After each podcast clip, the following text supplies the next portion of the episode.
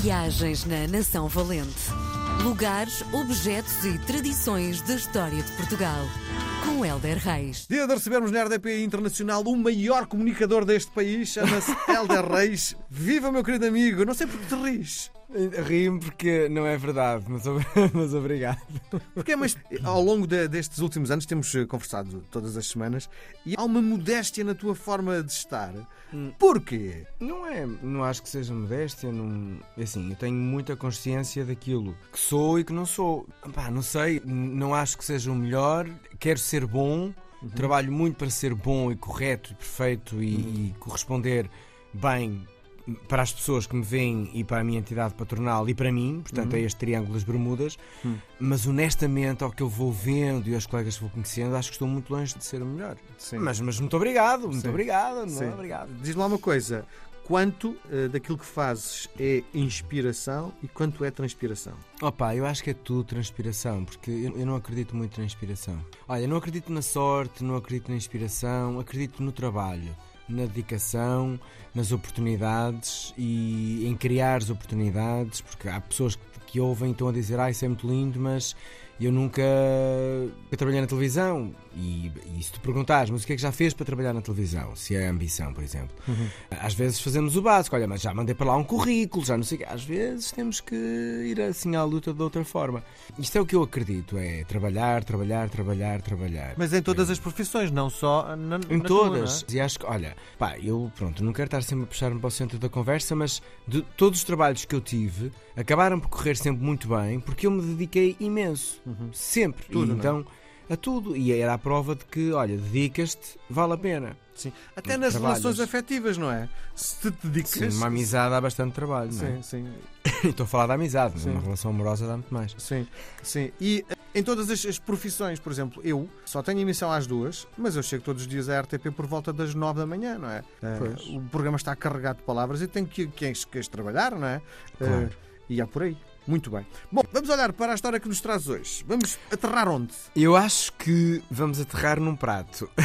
Num prato de comida? Sim, num prato de comida. O cozido à portuguesa. Uau! Cozida à, Gostas? cozida à portuguesa é a comida de domingo no inverno. Muitas vezes vou buscar Sim. a minha mãe, sim, mãe, vamos comer um cozido. E há muitos sítios, muitas tascas ainda em Lisboa, onde se serve o bendito cozido. O bom cozido. Cheio de enchidos. Ora bem, não é só em Portugal, e aí é que está a graça da história. Fiquei a descobrir que em Espanha há a olha, ou ola, que, é, que se podrida, que ola que significa panela. Em França há o pot au faux, que é vaca e legumes. Em Itália há o bolito misto. Eh, No Japão há o oden, que são ovos, hum, vegetais e também legumes. Ou seja, na verdade, há, não são todos iguais, eh, mas há aqui algumas semelhanças, isto são alguns que eu encontrei. Quanto ao nosso, que é o que importa na história, século XVII, o cozinheiro da Casa Real Domingos Rodrigues falava do cozido, mas com perdizes, coelho, pombos, e chamava-lhe o nome espanhol, eh, olha podrida. Faz sentido ali no século XVII. E este afamado cozinheiro escreveu em 1680 Arte na Cozinha, que é o primeiro livro de culinária nacional. Portanto, Arte na Cozinha, se é daquelas pessoas que gosta desta arte livreira relacionada com esta alquimia que é culinária, pronto, aqui está. Uh, no entanto, diz-se que a verdadeira raiz do nosso cozido é judaica e, como tal, sem carne de porco que depois foi introduzida com abundância.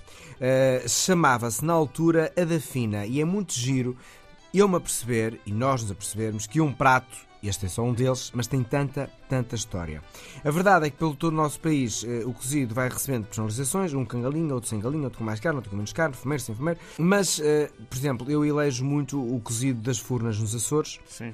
porque... Esse dá muito trabalho de fazer, não é? Dá São muito. muitas horas, não é? Sim, são muitas horas, está ali no buraco, recebe aquele aroma muito, muito específico e, e, de facto é, é muito singular, é uma bela experiência gastronómica. A madeira, curiosamente, acrescenta pão e hortelã, o Minho prima na galinha, mais gorda, e acrescenta algo que eu adoro, que é o arroz de forno.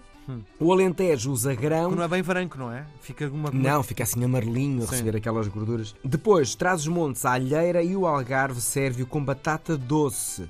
Portanto, E os Açores também, sabes que eu já comi. o- também batata doce, sim. Sim, das fornas é extraordinário. Adoro, adoro, adoro. É. Portanto, olha, esta viagem é esta a história do nosso cozido nacional. Qual é o dia que tu comes o cozido? É também ao domingo? E, Quando a minha mãe era viva, sim, ela fazia regularmente ao E domingo. Fazer em casa. É, a minha mãe fazia, porque nós casa. éramos criadores de muitos animais e tudo, portanto não fazia sentido ser de outra forma. E era uma casa, de- é uma, é uma casa de campo, portanto tem todas as características para ser feito ao lume e, e com calma, como uma mãe antigamente fazia. E algumas de hoje também, não é? Sim. Depois da minha mãe falecer, nunca mais comi. Isso. É Mas, lado- mas- é mas não tem nada- não Não, não, não, não tem nada a ver. É, Apercebi-me que não gostava assim tanto quanto isso. é? Sério? É engraçado tu motivo. dizeres que a tua casa em Esmoriz é uma casa de campo, em cima do mar, não é? Sim, eh, não fica, que eu, gostava muito que fosse mesmo, mesmo em cima do mar. É um quilómetro da praia, mas fica numa zona de campo, sim. Mas eh, chego a casa e sinto o cheirinho do mar. Sim. Nós voltamos a conversar na próxima semana, Helder. Abraço e bom apetite. Viagens na Nação Valente. Lugares, objetos e tradições da história de Portugal. Com Helder Reis.